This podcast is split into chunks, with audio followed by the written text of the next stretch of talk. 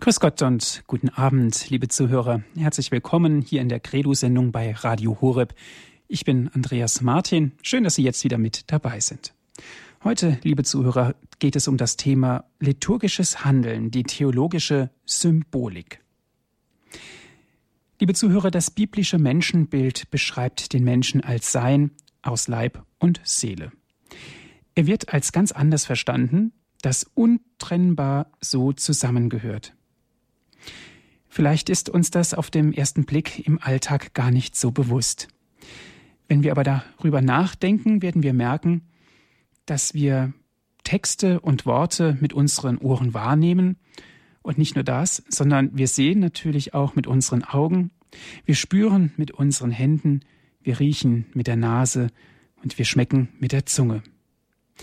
Und genialerweise noch viel mehr, wir spüren sogar Sympathie zu einem Menschen oder wir fühlen uns unwohl in irgendeiner Situation. Stichwortartig ist damit eingefangen das, was wir wahrnehmen, eben das, was mehr ist als Worte. Liebe Zuhörer, die Liturgie greift das auf und nimmt uns ebenfalls mit der Fülle des Menschseins hinein in das göttliche Heil, das sich immer wieder neu in einer Messfeier ereignet. Heute wollen wir etwas nachspüren und den ersten Teil der Messe, den Eröffnungsteil, etwas näher anschauen und das viele, was wir vielleicht nur oder gar unbewusst wahrnehmen, mit dem Verstand ergreifen zu versuchen. Und dazu bin ich verbunden mit Herrn Professor Klaus-Peter Dannecker. Er ist uns aus Trier zugeschaltet. Ich darf Sie ganz herzlich begrüßen. Guten Abend. Grüß Gott, sehr geehrter Herr Martin, sehr geehrte Hörerinnen und Hörer. Schön, dass Sie sich die Zeit genommen haben, Herr Professor Dannecker.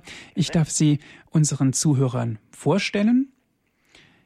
Professor Dannecker ist Jahrgang 1963. Er studierte zunächst Luft- und Raumfahrttechnik in Stuttgart, dann katholische Theologie und Liturgiewissenschaft in Tübingen und Rom 1991 wurde er dann in Rom zum Priester geweiht. 2004 war dann das Habilitationsstudium und seit Oktober 2007 ist Professor Dannecker Ordinarius für Liturgiewissenschaft an der Theologischen Fakultät Trier und Leiter der wissenschaftlichen Abteilung des Deutschen Liturgischen Instituts in Trier. Herr Professor Dannecker, Sie sind Leiter der wissenschaftlichen Abteilung des Deutschen Liturgischen Instituts. Es Wort spricht es natürlich schon aus. Es geht um Liturgie und Sie haben extra ein, ein Arbeitshaus, so nenne ich es jetzt mal, was sich ganz intensiv mit dieser Theologie und der Liturgie befasst, auf wissenschaftliche Art und Weise. Und im Grunde genommen ist es ja das auch, worum es heute Abend geht. Welche ja. Forschungen betreiben Sie, um ganz einfach Sie noch etwas näher kennenzulernen im Bereich der Liturgie und im Bereich der Messe? Im ähm, das äh, Deutsche Liturgische Institut in Trier hat nicht nur eine wissenschaftliche Abteilung, sondern hat noch verschiedene andere Abteilungen, die sich ähm, um äh, das weite Feld der Liturgie beschäftigen. In der wissenschaftlichen Abteilung ähm, sind wir zuständig für alle liturgiewissenschaftlichen Fragen, also die Fragen, die sich mit den Hintergründen, mit den theologischen und wissenschaftlichen, mit den historischen, aber auch mit den ähm, humanwissenschaftlichen Hintergründen der Liturgie beschäftigt. Also wir ähm, ähm, beantworten Anfragen vielerlei Art ähm, über äh, liturgiegeschichtliche äh, Themen. Ähm, wir ähm, überlegen uns auch zum Beispiel, wenn äh, neue ähm, Heilige oder Selige äh, selig gesprochen werden, wie sehen die liturgischen Texte aus? Was kann man, äh, wie, wie, kann man die gestalten? Ähm, wie muss man die formulieren? Ähm, wir schauen natürlich auch äh, auf das, was äh, im Moment an den liturgischen Büchern äh, da ist, wo es da Verbesserungsbedarf gibt, wo es ähm, äh, vielleicht auch ähm, die theologischen Aussagen zu erheben gilt und das zu erforschen gilt, wo die ähm, wo die Texte herkommen und was sie bedeuten, auch von ihrer Tiefe her. In anderen Abteilungen unseres Hauses ähm, wird zum Beispiel äh, werden verschiedene Zeitschriften erstellt, Ähm, es gibt auch einen Fernkurs äh, Liturgie, in dem man sich dann eben auf gute Weise mit der Liturgie beschäftigen kann und die in einem Fernstudium studieren kann. Ähm, daneben haben wir noch eine sehr große Bibliothek, die größte liturgiewissenschaftliche Spezialbibliothek weltweit und ein nicht unbedeutendes Archiv, in der die Archivalien ähm, für von äh, der Liturgiegeschichte im 20. Jahrhundert äh, liegen, äh, soweit sie eben in, in Deutschland äh, relevant war. Mhm. Also ich merke schon, ein Fachmann durch und durch. Das passt sehr gut auch zu heute unserem Thema. Es geht um die Heilige Messe. Woraus besteht denn der Öffnungsteil der Heiligen Messe, Herr Professor Dannecker? Ja, wir haben uns, ähm, als wir überlegt haben, ähm, wie, was wir thematisch heute Abend machen können und in den folgenden Sendungen, zu denen Sie mich eingeladen haben, ähm, die Messe und ihre Symbolik vorgenommen und ähm, in einem ersten ähm, für eine erste Sendung den Eröffnungsteil genommen. Ähm, das ist der erste von vier Teilen der Messe. Ähm, der Eröffnungsteil, dann haben wir die Wortliturgie oder den Wortgottesdienst, die Eucharistiefeier und dann den Schlussteil, damit wir mal den Überblick haben. Der Eröffnungsteil selber ähm, umfasst zunächst einmal die Versammlung der Gläubigen, dann den Einzug des Priesters und seiner Assistenz und der Dienste, dann wird der Altar verehrt, meistens wird während des Einzugs gesungen, ähm, die Eröffnung folgt mit dem Kreuzzeichen und der Begrüßung der Gemeinde. Es kann eine knappe Einführung gehalten werden. Dann kommt das allgemeine Schuldbekenntnis, wobei es äh, drei verschiedene Formen gibt. Das Kyrie, das Gloria an Sonntagen, an Hochfesten und Festen und das Tagesgebet, mit dem dann der Eröffnungsteil abgeschlossen wird und mit der ersten Lesung beginnt dann die Wortliturgie oder der Wortgottesdienst. Mhm. Herr Professor Dannecker, so wie ich Sie verstanden habe, geht es eigentlich schon los mit der Versammlung, nicht mit dem Orgelspiel zum Einzug, oder? Ja, es geht äh, mit der Versammlung los. Das ist äh, ähm, ähm, was Interessantes, was vielen vielleicht nicht bewusst ist oder vom Erleben her, ja, wenn man das Kreuzzeichen miteinander macht, dann geht es los. Aber eigentlich äh, geht es mit der Versammlung los. Und wenn wir im Messbuch schauen, wird dort wird ja die Messe beschrieben. Da ist der erste Satz der Beschreibung der Messe, die Gemeinde versammelt sich. Und das ist auch eine theologisch ganz wichtige Aussage, ähm, dass sich die Gemeinde versammelt.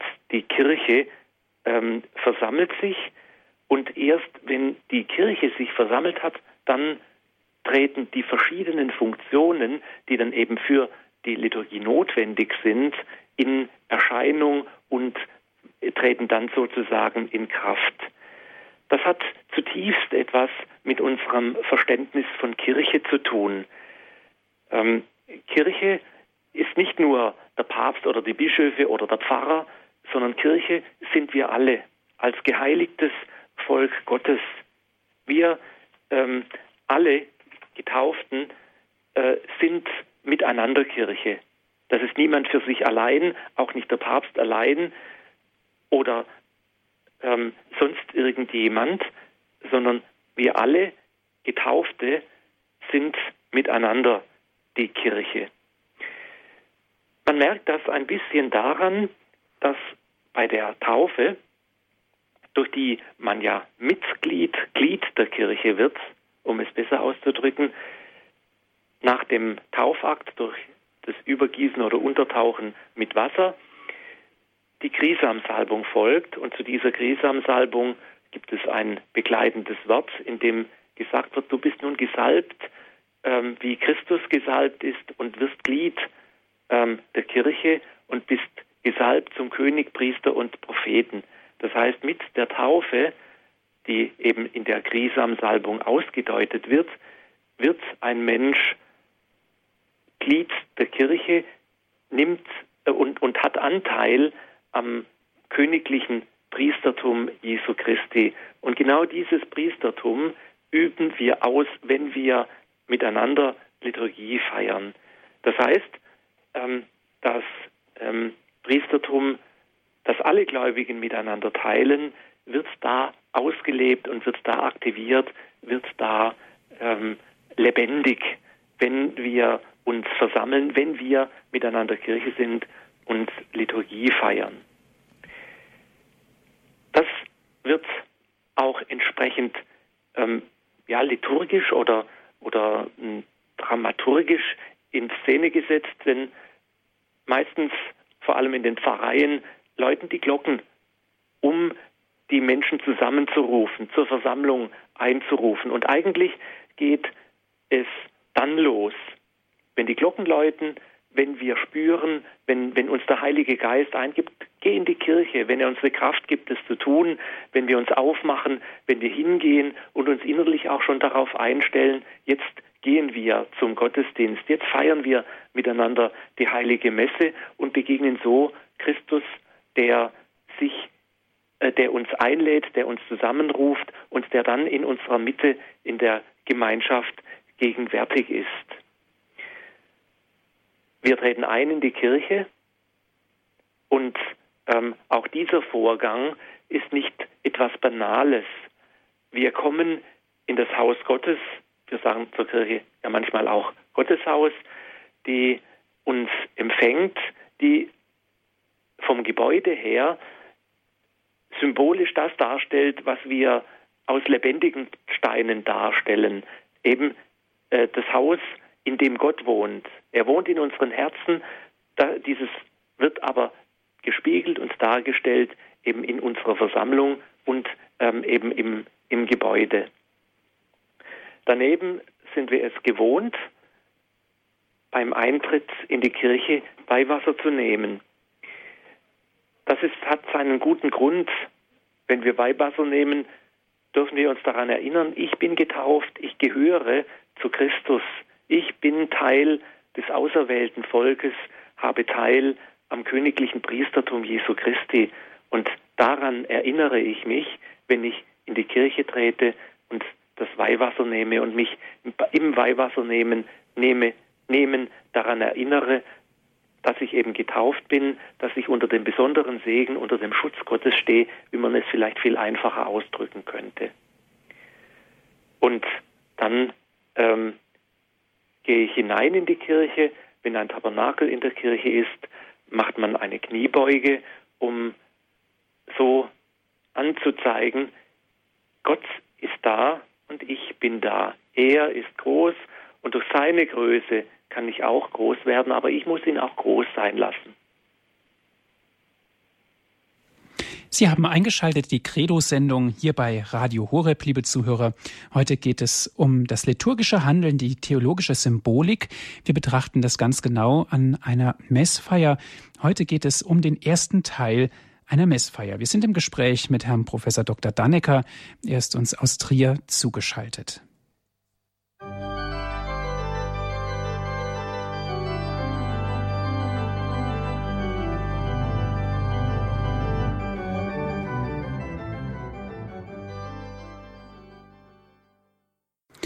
Herzlich willkommen zur Credo-Sendung hier bei Radio Horeb. Liebe Zuhörer, heute geht es um das liturgische Handeln, die theologische Symbolik.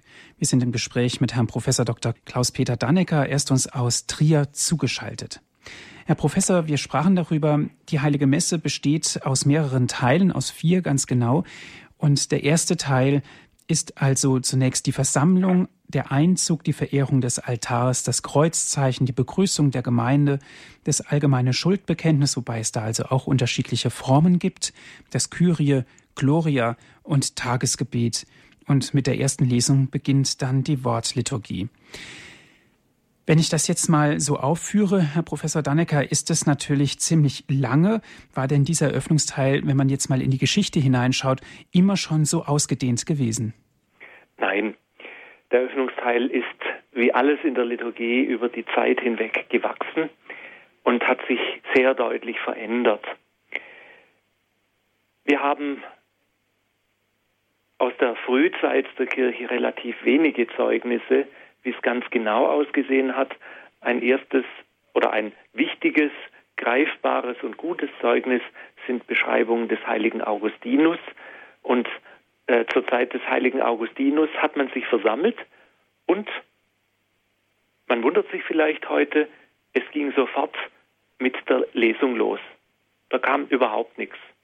Man hat sich einfach versammelt, es gab auch keinen Einzug, man ging in die Kirche, setzte sich hin und dann hat jemand angefangen zu lesen aus äh, den Schriften. Das ist eine relativ frühe Entwicklungsstufe. Eine zweite Entwicklungsstufe ist uns allen aus der Karfreitagsliturgie bekannt. Dort hat sich nämlich bis in unser jetziges Messbuch die, eine, eine sehr frühe äh, Stufe der liturgischen Eröffnung erhalten. Zur Erinnerung, am Karfreitag ähm, erfolgt der Einzug, die Versammlung, der Einzug des Priesters mit seiner Assistenz. Dann kommt die sehr eindrückliche Prostratio, also das Hinlegen des Priesters und der Assistenz. Und dann tritt der Priester an den Altar bzw. an den Priestersitz und spricht sofort ohne weitere Einleitung ein Gebet. Und dann kommt schon der Wortgottesdienst. Also da ist es auch sehr urtümlich, nur ein Gebet ohne Kreuzzeichen, ohne Vorbereitung, sofort ähm, geht es mit äh, dem Gebet los und dann eben der äh, Lesung.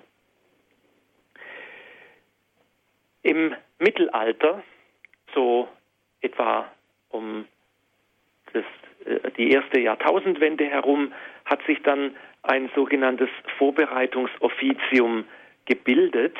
Das waren verschiedene Gebete, die man zunächst in der Sakristei vor der Messe verrichtet hat, bevor der Priester mit der Assistenz an den Altar getreten ist.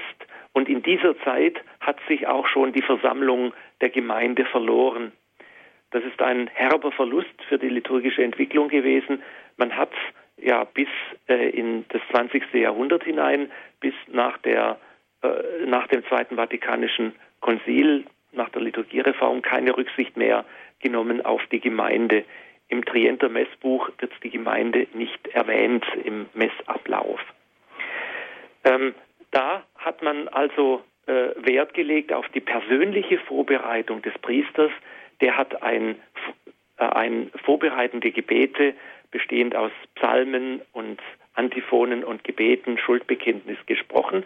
Das ist dann im Mittelalter während der weiteren Entwicklung auch an den Altar gerutscht und so ist es dann äh, im Trienter Messbuch festgeschrieben worden und hat sich über vier Jahrhunderte hinweg so gehalten, das sogenannte Stufengebet. die das aber nicht zur eigentlichen Messe gehörte, sondern zum, zur Vorbereitung auf die Messe. Bei der Liturgiereform nun hat man äh, dann überlegt, wie man das sinnvoll, den, den Ablauf sinnvoll gestalten äh, könnte und hat aus den Elementen der Trientermesse und aus dem, was man in den alten, anderen alten liturgischen Quellen gefunden hat, den heutigen Eingangsteil der Messe äh, erarbeitet, wobei das Kreuzzeichen ein neues Element ist.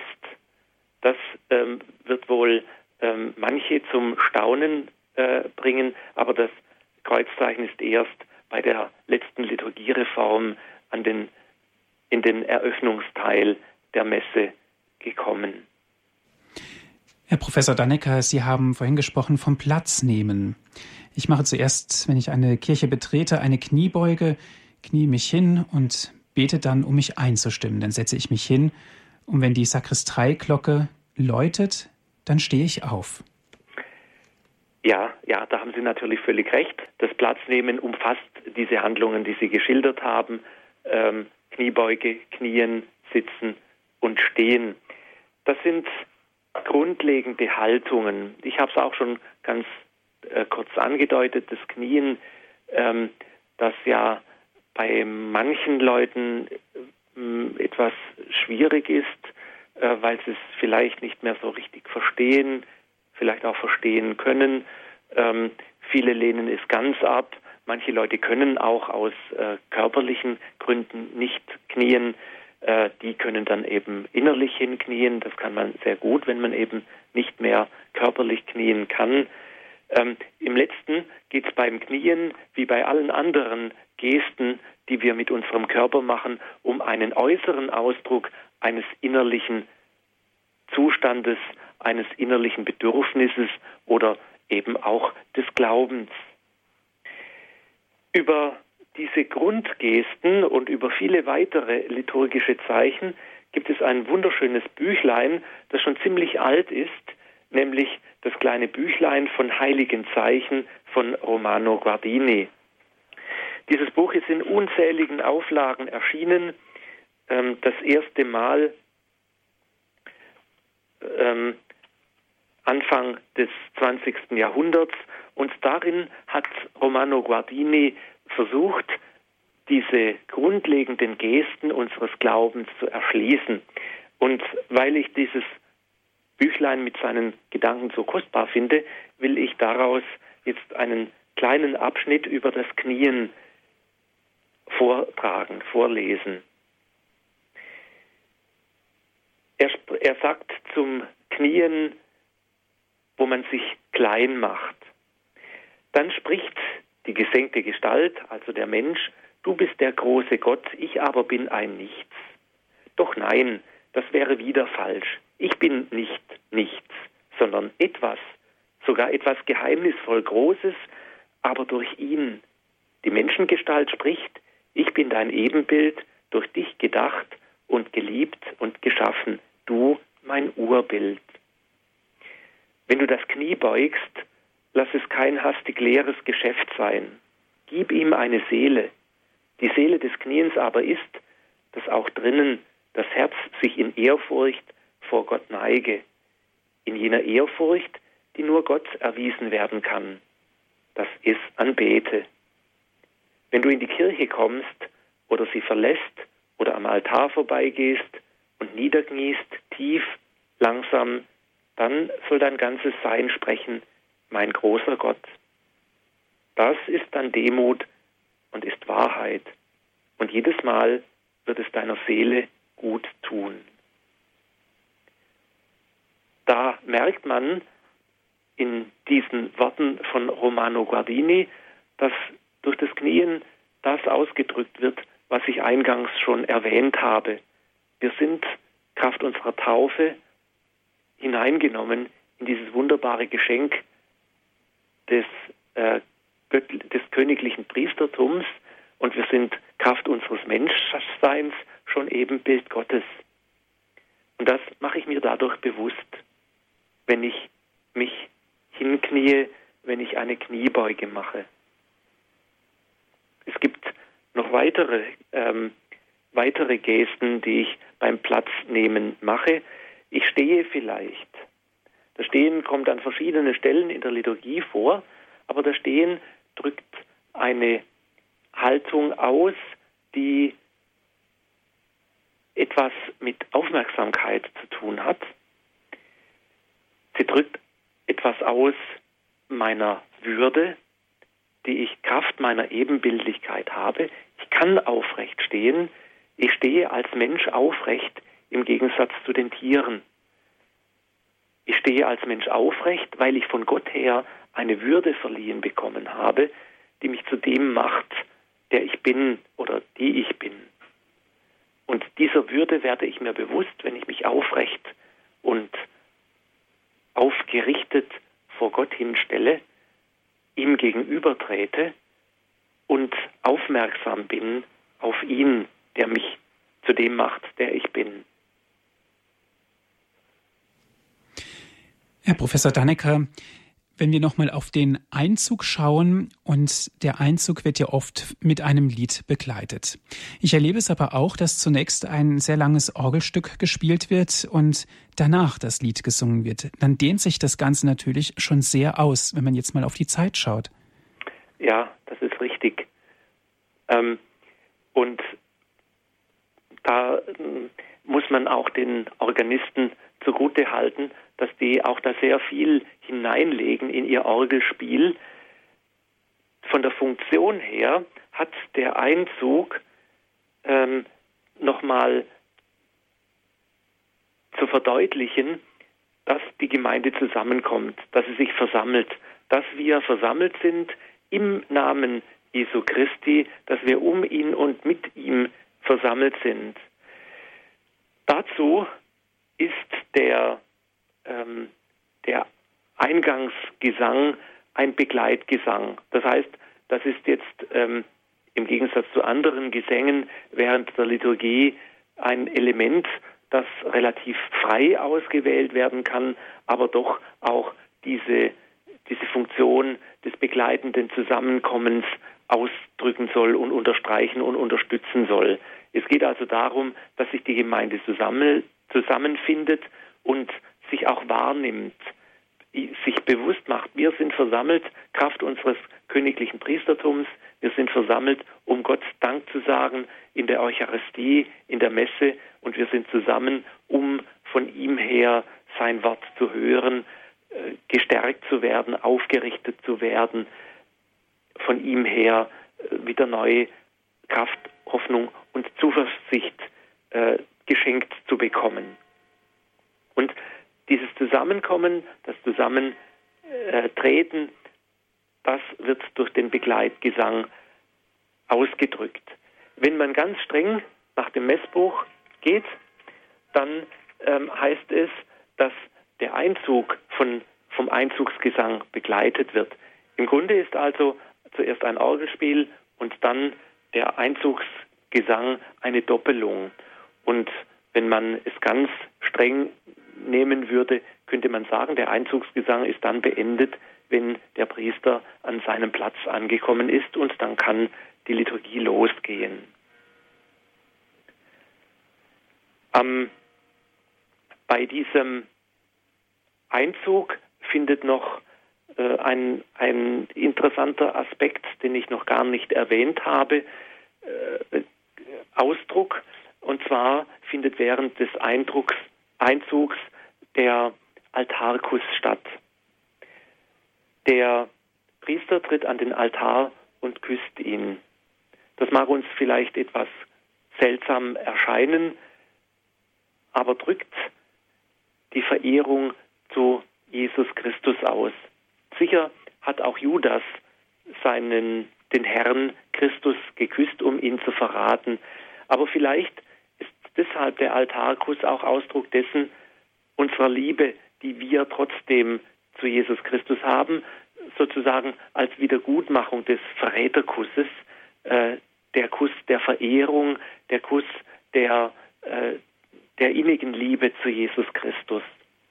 Und ich glaube, dass in diesem Altarkuss eine ähm, tiefe, ähm, eine tiefe Mystik steckt. Und zwar ist mir das anhand ähm, des Evangeliums von der Sünderin, die sich Jesus nähert, während er bei einem Pharisäer zum Mahl eingeladen ist. Das steht bei Lukas äh, 7, 36 bis 8, 3. Eigentlich ist es dort ein skandalöses Vor äh, Vorgehen. Eine stadtbekannte Sünderin tritt von Jesus, tritt von hinten an Jesus heran und küsst ihm die Füße und salbt sie. Und vielleicht ist der ganze Eröffnungsteil der Messe genau dieser Vorgang, dass wir uns wahrnehmen als Menschen, die eigentlich Gottes unwürdig sind, aber trotzdem durch das, was wir ihm, Jesus, an Liebe zeigen können, wieder gewürdigt werden, zu ihm hinzutreten und zu ihm hinzugehen.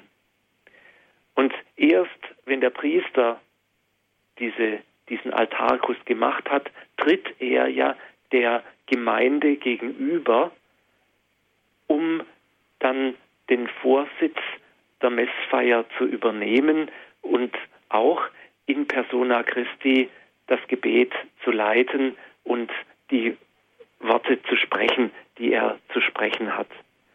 Also im Grunde ereignet sich hier das Evangelium, das Heil, das sich eben für die Sünderin in der Begegnung mit Jesus ereignet hat, wieder neu, indem wir eben Christus begegnen und der Altar ist Jesus Christus. Deshalb versammeln wir uns auch um ihn. Deshalb sind wir um den Altar versammelt oder eben ausgerichtet auf den Altar, weil er die Mitte unserer Versammlung ist und er ist in unserer Mitte gegenwärtig. Wo zwei oder drei in meinem Namen versammelt sind, da bin ich mitten unter ihnen. Wir begrüßen ihn mit zum Beispiel mit dem Altarkuss, der Priester stellvertretend für die ganze Gemeinde, um dann wieder hineingenommen zu sein in die Gemeinschaft mit ihm, in die Gemeinschaft des Heiles. Sie haben eingeschaltet in der Credo-Sendung hier bei Radio Horeb. Liebe Zuhörer, heute betrachten wir den ersten Teil der Messfeier. Liturgisches Handeln, die theologische Symbolik, so haben wir die Sendung genannt. Wir sind im Gespräch mit Herrn Professor Klaus-Peter Dannecker. Er ist uns aus Trier zugeschaltet.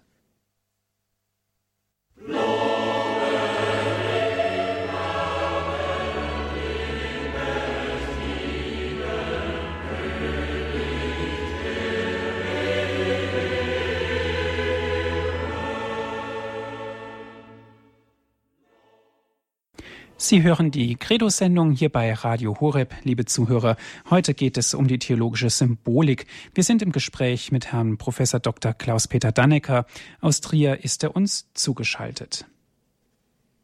Herr Professor Dannecker, wir sind jetzt vor der Musikpause darauf eingegangen, was der Altarkuss bedeutet, das Hintreten in das äh, Mysterium, die Frau, die Jesus die Füße geküsst hat. Erst dann, das wurde alles vereint in dieser Symbolik. Gehen wir noch etwas weiter zum Kreuzzeichen. Was können Sie uns zum Kreuzzeichen sagen, Herr Professor? Ich habe ja vorher schon angedeutet, dass das Kreuzzeichen erst eine ganz, ganz junge ähm, Entwicklung darstellt.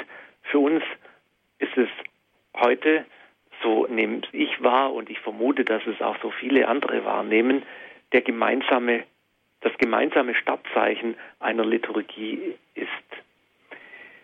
Ich habe vorher schon angedeutet, dass es ähm, in, der, in, in, in, früheren Zeiten lange kein Kreuzzeichen gegeben hat, dass äh, dieses Kreuzzeichen in der letzten Liturgiereform ähm, aufgenommen wurde, und zwar auf den Wunsch des Papstes. Man hat verschiedene Überlegungen angestellt, wie der Eröffnungsteil gestaltet werden kann und hat auch verschiedene äh, Möglichkeiten ausprobiert. Und bei der Auswertung dieser verschiedenen Möglichkeiten, nachdem man die ausprobiert hatte, haben sich die Experten ziemlich gestritten. Und ähm, so wie ich es wahrnehme, ähm, haben sie eigentlich eher das Kreuzzeichen äh, still oder alleine ähm, äh, machen wollen. Aber der Papst hat dann angeordnet, ich zitiere ihn, es ist angebracht, dass die Formel in nomine patris vom Priester mit lauter Stimme gesprochen wird und dass das Volk darauf antwortet.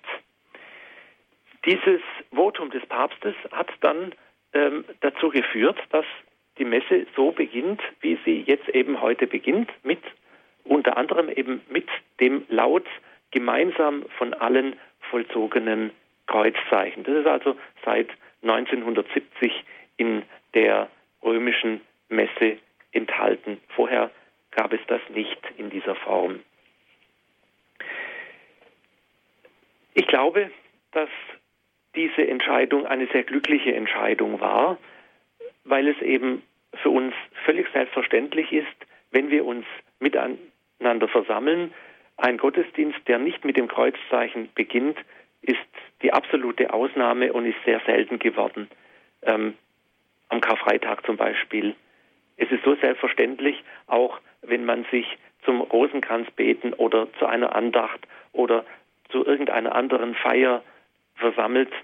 Wir beginnen ganz selbstverständlich mit dem Kreuzzeichen. Denn dieses Kreuzzeichen erinnert uns an das, was ich schon verschiedentlich jetzt heute Abend erwähnt habe, nämlich dass wir getauft sind im Namen des Vaters und des Sohnes und des Heiligen Geistes. Das Kreuzzeichen, das wir machen, auch wenn wir es allein machen, wenn wir alleine beten, ist eine kleine Tauferinnerung. Das, was wir nach diesem Zeichen tun, tun wir Kraft unserer Taufe. Tun wir, weil wir durch die Taufe geheiligt sind und hineingenommen sind in die Gemeinschaft mit Gott, in die Gemeinschaft der Kirche, in die Gemeinschaft derer, die Gott auserwählt hat, zu seinem heiligen Volk zu gehören. Und das ist auch die Funktion des Kreuzzeichens. Sie ruft uns in Erinnerung, dass wir zu diesem auserwählten Volk Gottes gehören, dass wir das allgemeine Priestertum haben, Kraft unserer Taufe. Ich möchte noch einmal einen kleinen Gedanken von Romano Guardini zum Kreuzzeichen vortragen. Sammle dich recht, alle Gedanken und dein ganzes Gemüt sammle in dieses Zeichen, wie es geht, von der Stirn zur Brust, von Schulter zu Schulter. Dann fühlst du, ganz umspannt es dich, Leib und Seele, nimmt dich zusammen, weiht dich, heiligt dich. Warum? Es ist das Zeichen des Alls und ist das Zeichen der Erlösung. Am Kreuz hat unser Herr alle Menschen erlöst, die Geschichte, die Welt. Durch das Kreuz heiligt er den Menschen ganz bis in die letzte Faser seines Wesens. Darum machen wir es vor dem Beten, damit es uns ordne und sammle, Gedanken und Herz und Willen in Gott fasse. Nach dem Gebet, damit in uns bleibe, was Gott uns geschenkt hat. In der Versuchung, damit er uns stärkt. In der Gefahr, dass er uns schützt. Beim Segen, auf dass Gottes Lebensfülle hereingenommen werde in die Seele und alles darinnen befruchte und weihe. Denke daran, so oft du das Kreuzzeichen machst. Es ist das Zeichen einfach hin, das Zeichen Christi. Mache es recht, langsam, groß, mit Bedacht.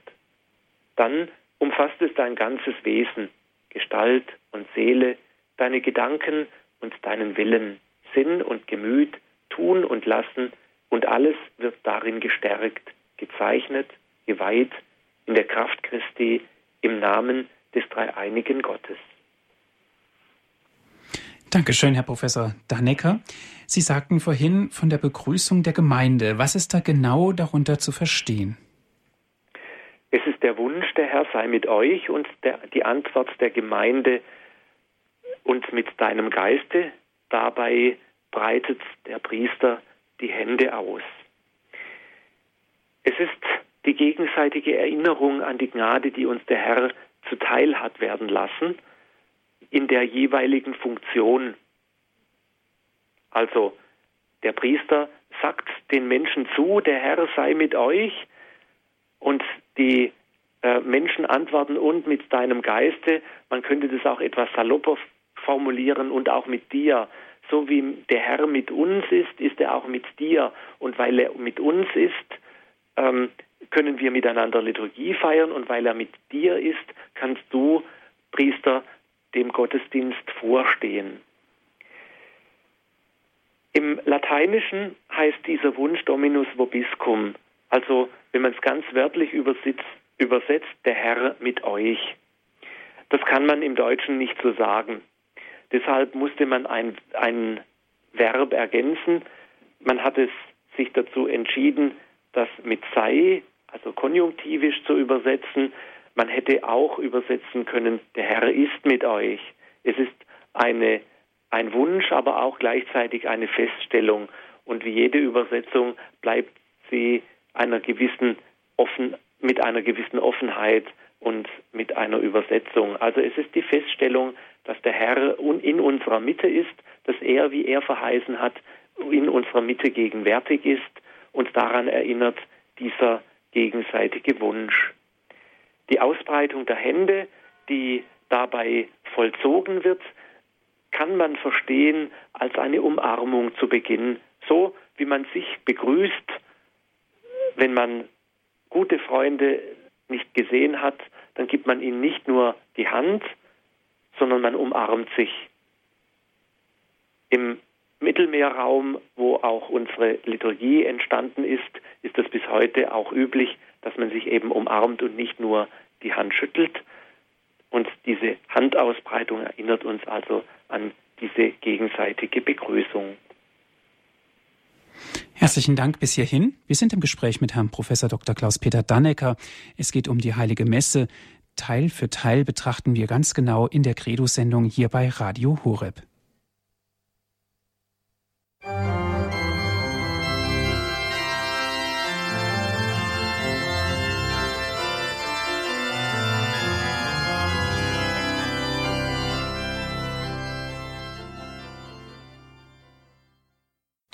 Sie hören die Credo-Sendung hier bei Radio Horeb, liebe Zuhörer.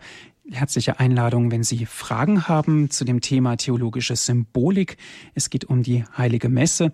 Den ersten Teil betrachten wir. Wir sind im Gespräch mit Herrn Professor Dr. Klaus-Peter Dannecker. Aus Trier ist er uns zugeschaltet. Herr Professor, eine, einen ersten Hörer darf ich ganz herzlich begrüßen. Es ist Herr Netter. Er ruft an aus Eichstätt. Grüß Gott. Guten Abend. Grüß Gott, Herr Netter. Herr Professor. Vielen Dank für Ihre interessanten Ausführungen. Ich habe jetzt aber äh, wegen dem Kreuzzeichen habe jetzt extra nochmal nachgeschaut im Schottmessbuch der sogenannten tridentinischen oder außerordentlichen ja. Form. Und jetzt geht aber das Stufengebet schon mit dem Kreuzzeichen los. Also im Namen des Vaters und des Sohnes und des Heiligen Geistes zum Altare Gottes will ich treten. Hm. Ähm, also weil Sie jetzt gesagt haben, das ist erst eine neuere Erfindung, oder? Ja, aber das Stufengebet war ja nicht ähm, das Gebet der Gemeinde, sondern des Priesters mit den Ministranten. Mhm. Das war nicht, nicht gemeinsam gesprochen. Mhm. Das habe ich gemeint. Gut. Dankeschön, Herr Netter, für Ihren Anruf. Alles Gute. Auf Wiederhören. Auf Wiederhören. Es geht weiter mit Frau Neumann. Grüß Gott, Frau Neumann. Grüß Gott, Grüß Gott Frau Neumann. Ich habe äh, das jetzt gehört mit den Kreuzzeichen, aber leider ist es so, dass man es immer wieder vergisst, manchmal zu nehmen vor dem Beten. Sie meinen, das Kreuzzeichen vor dem Beten zu schlagen? Ja, wenn man das Abendgebet spricht, ja. Mhm, ja. Da vergisst man es ab und zu mal. Mhm. Gut, danke schön. Gut, dass Frau Sie wieder mal erinnert haben. Ja, gut. Ja.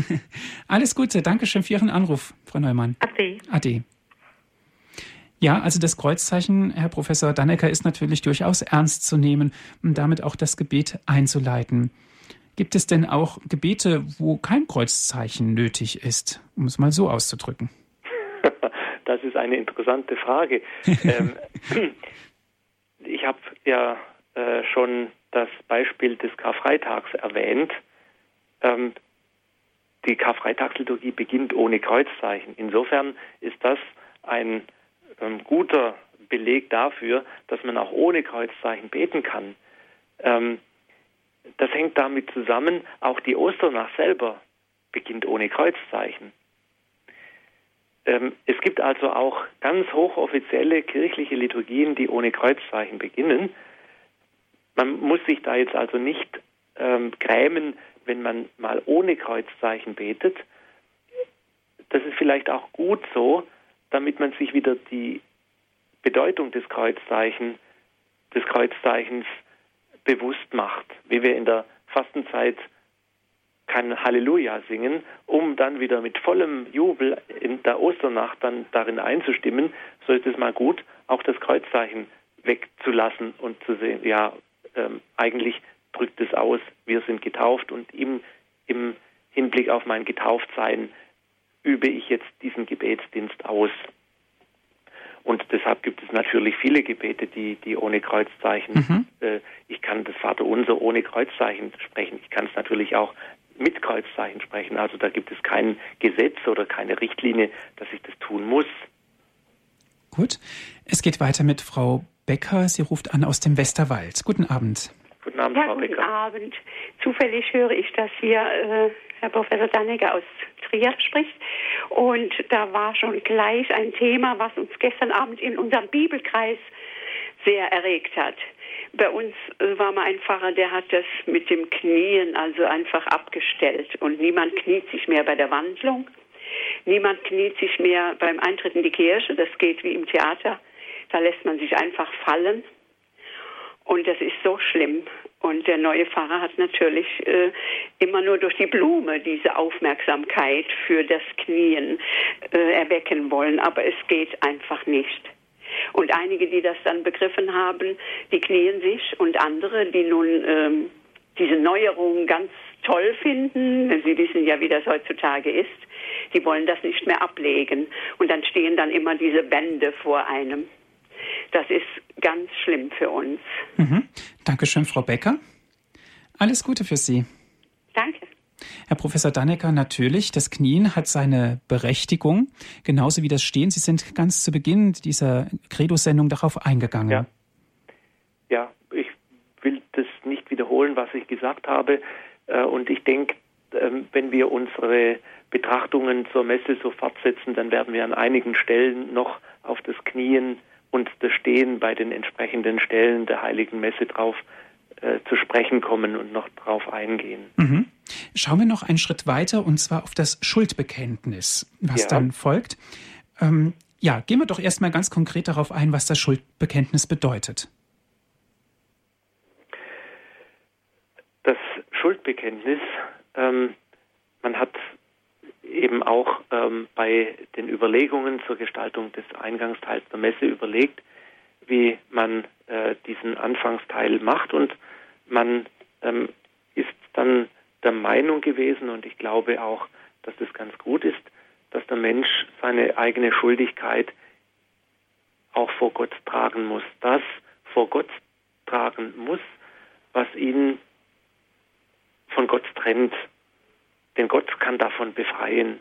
Und wenn ich ihm das hinhalte, dann kann er mich öffnen und das, was mich von ihm trennt, hinwegnehmen und diese Verbindung zu Gott wieder neu stärken und aufrechterhalten, sozusagen die, die, den, den Kanal wieder frei machen, der eben durch meine Sündigkeit dann eben verstopft oder abgerissen war. Und ähm, dieses Element zur Sammlung, des Hinwendens, das tut mir gut. Ich weiß, dass ich da so sein darf. Mir ist es bewusst, dass es in unserer Gesellschaft außerordentlich schwierig ist, über Schuldigkeit und über Sünde zu reden. Es ist unschicklich. Man drückt sich da ein bisschen drum herum. Aber ich denke, im innersten Herzen weiß jeder, dass ähm, unser Leben von Schuld geprägt ist, dass wir viele Dinge falsch machen. Und da ist es, glaube ich, sehr gut zu wissen, dass ich zu Gott kommen kann, dass ich das in der Messe auch immer wieder ablegen darf und immer wieder neu die helfende und ermunternde Hand Gottes spüren darf. Ja, ich weiß, ähm, äh, probier's nochmal, ähm, es geht schon, ich stehe bei dir. Also das, das ermunternde Element. Es soll nicht abschrecken. Sicher ähm, will, will Gott niemand abschrecken dadurch, aber ähm, mir hat mal eine, ein Vergleich ähm, imponiert, wenn man ins Theater geht, ist es selbstverständlich, dass man sich schön anzieht und auch Mantel, mit Mantel hingeht. Und bevor ich aber in den Theaterraum eintrete, ähm, lege ich den Mantel ab. Und so ist es vielleicht mit der Sünde, die uns wie ein Mantel umgibt, die ich zuerst ablegen muss, damit ich dann in das Mysterium, in den geheiligten Raum der heiligen Messe eintreten kann. Das Schulbekenntnis selber gibt es, wie ich an, eingangs erwähnt habe, drei Formen, die nach den ersten drei Buchstaben des ähm, Alphabets A, B und C äh, bezeichnet sind. Die Form A ist das ähm, als alte Schuldbekenntnis, ähm, ich bekenne Gott dem Allmächtigen und so weiter und dann eben die Vergebungsbitte darauf. Die Form B ist aus dem Psalm entnommen, erbarme dich, Herr unser Gott, erbarme dich. Und die Antwort der Gemeinde, denn wir haben vor dir gesündigt, erweise, Herr, uns deine Huld. Und wiederum die Antwort, und schenke uns dein Heil. Und auch dann folgt die Vergebungsbitte. Und schließlich die Form C ist eine ja, Mischform mit der Kyrie-Litanei, wo dann eher das Erbarmen Gottes gepriesen wird und weniger um das Erbarmen gebittet wird. Ähm, also äh, zum Beispiel, Herr Jesus Christus, du bist vom Vater gesandt zu heilen, was verwundet ist. Herr, erbarme dich. ähm, du bist gekommen, die Sünder zu berufen, Herr, erbarme dich. Und du bist zum Vater heimgekehrt, um uns für uns einzutreten, Herr, erbarme dich. Das ist also ähm, eher der Lobpreis des, das, des Erbarmens, das Gott auf uns herabsendet. Und auch dann ähm, kommt eine Vergebungsbitte. Bei der Form A, dem Schuldbekenntnis, ist es üblich, dass man sich an die Brust schlägt und da vielleicht so auch ein bisschen, wie es Guardini in seinem Büchlein ähm, erwähnt, sich selber wachrüttelt. Ja, pass doch besser auf oder, oder merk mal deine eigene Schuld und Schwäche und tu das, was du tun kannst. Ähm, übe wieder neu äh, aus dem Geist und aus der Vergebung Gottes herauszuleben. Hm? Herr Professor Dannecker, das Zeichen sich an die Brust schlagen, was hat das für eine Bedeutung ganz genau? Das hat ähm, die Bedeutung, dass man sich selber eben der eigenen, ähm, ja, der, der, eigenen Erschütterung ähm, bewusst macht. Äh, die, das, das an die Brust schlagen kommt noch an verschiedenen anderen Stellen vor. Ähm, es ist äh, ein bisschen außer Mode gekommen. Ähm, ich muss jetzt gerade die Stellen suchen. Moment. Ähm, es ist etwas aus der Mode gekommen. Ähm, früher war es auch üblich, dass man sich dreimal an die, an die Brust schlägt. Ähm, heute macht man es meistens einmal, ähm, wenn überhaupt. Manchmal ist es ähm, auch äh, beim Lamm Gottes noch ähm, an, an, die Brust geschlagen worden. Aber der ursprüngliche Sinn ist die, die Erschütterung, äh, die uns ähm, zuteil wird, wenn wir an unsere eigene Schuld ähm, äh, denken und die wir äh, dann bemerken, wenn es, wenn wir äh, das Schuldbekenntnis sprechen. Das Schuldbekenntnis haben wir gesprochen und dann geht es ja weiter. Kyrie und Gloria schließt sich an. Ist denn beides das Gleiche? Ist es denn ein, ein Lob? Kyrie heißt ja im Grunde genommen ein Huldigungsruf. Wie ist denn da der Unterschied zu sehen zwischen dem Kyrie und dem Gloria? Ähm, ja, also im Grunde ist es ist beides sehr ähnlich. Ähm, da müssen wir äh, bedenken, dass das Gloria ja nicht an jedem Tag gesungen wird, sondern nur an den Sonntagen nicht aber im Advent und in der Fastenzeit. Und ähm, es wird auch an Fest und an Festen und Hochfesten gesungen, also eher ähm, äh, bei festlicheren Messen. Aber vom, vom Sinn her ist Kyrie und Gloria ein Huldigungsruf auf den Gott, der sich uns zuwendet in seiner Barmherzigkeit und in, in seiner Größe. Und ist damit natürlich auch die richtige Antwort auf ähm, das Schuldbekenntnis. Ich bekenne meine Schuld. Ich nehme wahr, ja, war halt wieder mal einiges nicht so, wie es hätte sein müssen. Ich bekenne das auch vor Gott im Schuldbekenntnis, schlag mir an die Brust aus ähm, Erschütterung über meine eigene Schwäche, über meine eigene Schuld und erfahre dann den Zuspruch, der Herr erbarme sich unser, er lasse uns die Sünden nach und führe uns zum ewigen Leben.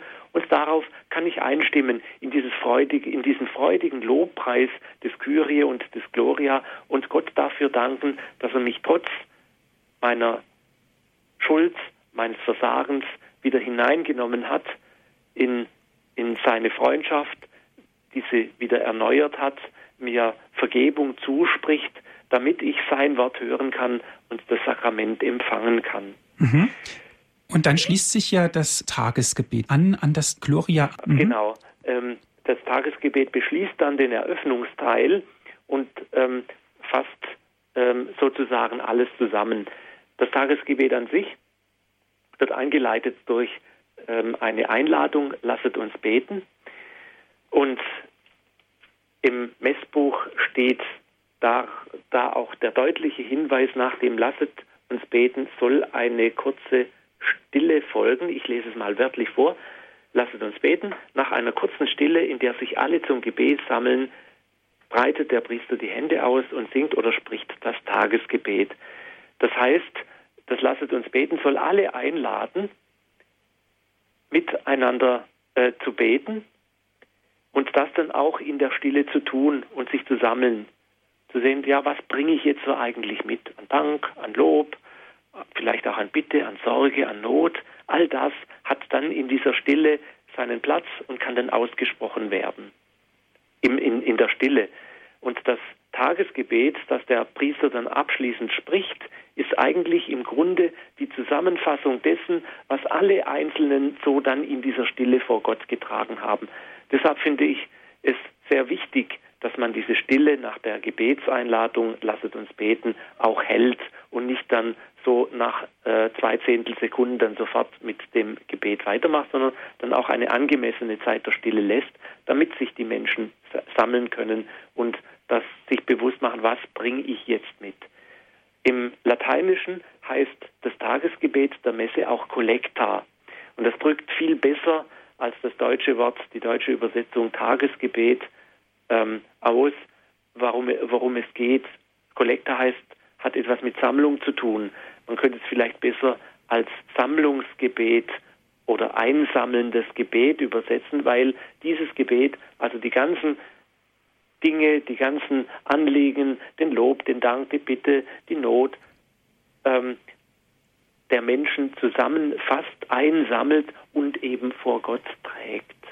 Mhm. Herzlichen Dank. Wir haben den ersten Teil der Heiligen Messe besprochen. Es war sehr interessant gewesen. Was folgt als nächstes in der nächsten Sendung?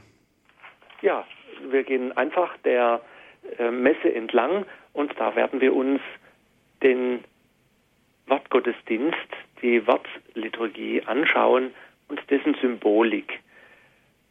Und ich glaube, wir dürfen gespannt sein. Da liegt einiges begründet äh, im Aufbau, Struktur, in der Auswahl der Texte und Lesungen eine reiche Symbolik, die man auch dort entdecken kann, auch in einer vielleicht scheinbar von Wort geprägten, ähm, vom Wort geprägten Teil der Messe gibt es viel mehr als Worte zu entdecken, auch einen verborgenen und symbolischen Sinn. Mhm. Dankeschön. Liebe Zuhörer, die Sendung wurde für Sie aufgezeichnet. Wenn Sie sie gerne noch einmal nachhören möchten, bestellen Sie sich einen CD-Mitschnitt. Dazu genügt ein Anruf bei unserem CD-Dienst unter folgender Telefonnummer 08323 9675 120. Und wenn Sie von außerhalb Deutschlands anrufen 0049 8323 9675 120. 2.0. Auf unserer Internetseite www.hore.org gibt es auch die Sendung zum Herunterladen auf den Computer www.hore.org. Das ist unsere Internetadresse. Herr Professor Dannecker darf Sie zum Ende dieser Sendung um den Segen bitten. Gerne. Der Herr sei mit euch. Und mit deinem Geiste. Der Herr segne und behüte euch. Der Herr lasse sein Angesicht über euch leuchten und sei euch gnädig. Der Herr wende euch sein Antlitz zu und schenke euch seinen Frieden. Amen. Und so segne und behüte euch der allmächtige Gott, der Vater und der Sohn und der Heilige Geist. Amen. Vielen Dank fürs Zuhören. Es verabschiedet sich Ihr Andreas Martin.